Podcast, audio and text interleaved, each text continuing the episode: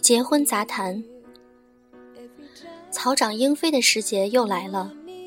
身边的姑娘们开始不声不响的准备结婚的装备，手指上也套上了沉甸甸的钻戒。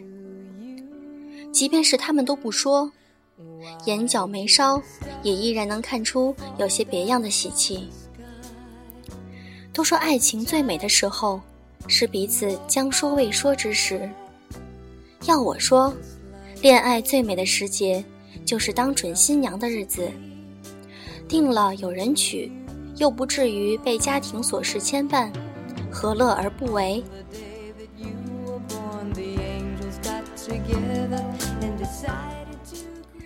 都说现在中国开放了，不过有些看法还是亘古未变。好比说，在中国，一个姑娘赚多少钱？有啥体面的工作，穿金戴银，乃至有个几十亿的亲爹都不能惹人艳羡。有个从一而终、不离不弃的爱情，有个愿意最终娶你的男朋友，才是幸福的标志。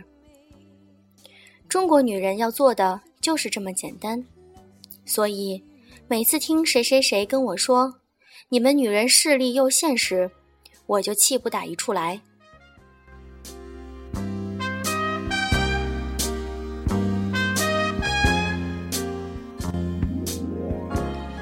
现代人都想的太多了，要如何如何才能结婚？非要轰轰烈烈，非要举座皆惊，恨不得举国同庆才算是大功告成。但实际上，怎么结婚？啥时候结婚？结婚办得多大？到底怎么求婚？这类问题都是形式。对女对于女人来说，其实。需要想明白的只有一个问题，那就是跟谁结婚。找对人结婚，什么形式都无所谓，享福的日子还在后头呢。说句难听的，用八抬大轿来请你嫁给他的人，未必能始终对你不离不弃。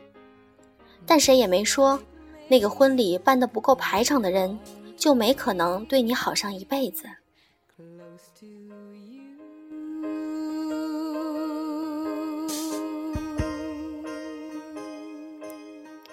于是，有些人开始骗自己，想他还是爱我。你看他花了这么多钱来娶我，这就是真爱。拜托，他愿意为你花钱，只能说明他现在还有这么多钱，不能代表他一辈子都非常爱你。谁不得为了得到个东西花点本钱呢？更何况要让个大活人归自个儿，下点力气不是应该应分的吗？何必一厢情愿地认为这是爱的表现？你想过没想过，他不见得是多爱你，他可能用这些钱买的就是你的青春。前段时间正赶上二零一三年一月四日，传说中的二零一三一四，无数年轻的人把这天当成是黄道吉日。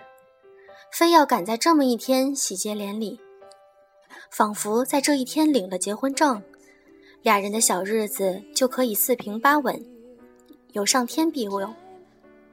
这种心情可以理解。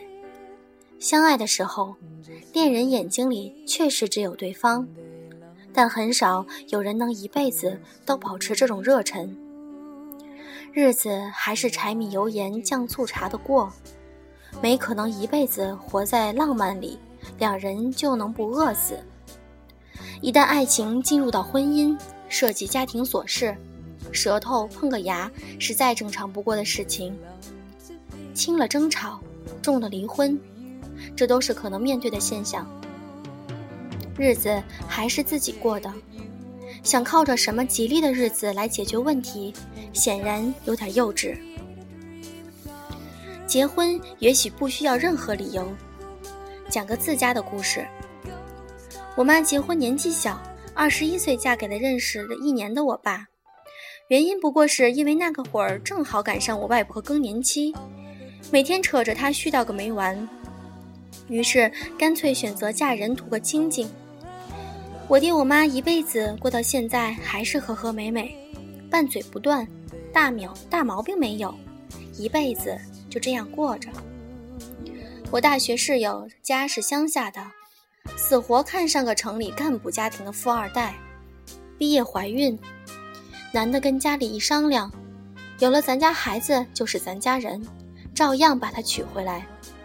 人家孩子现在都三岁了。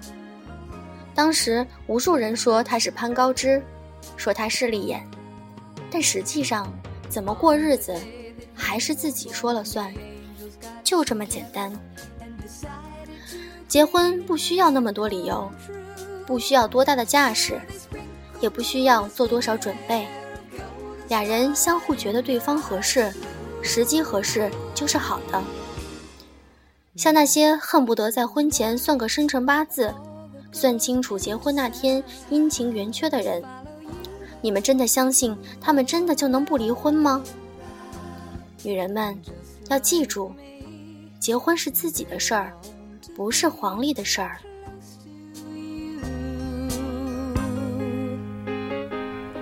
Just like me, they long to be close to you.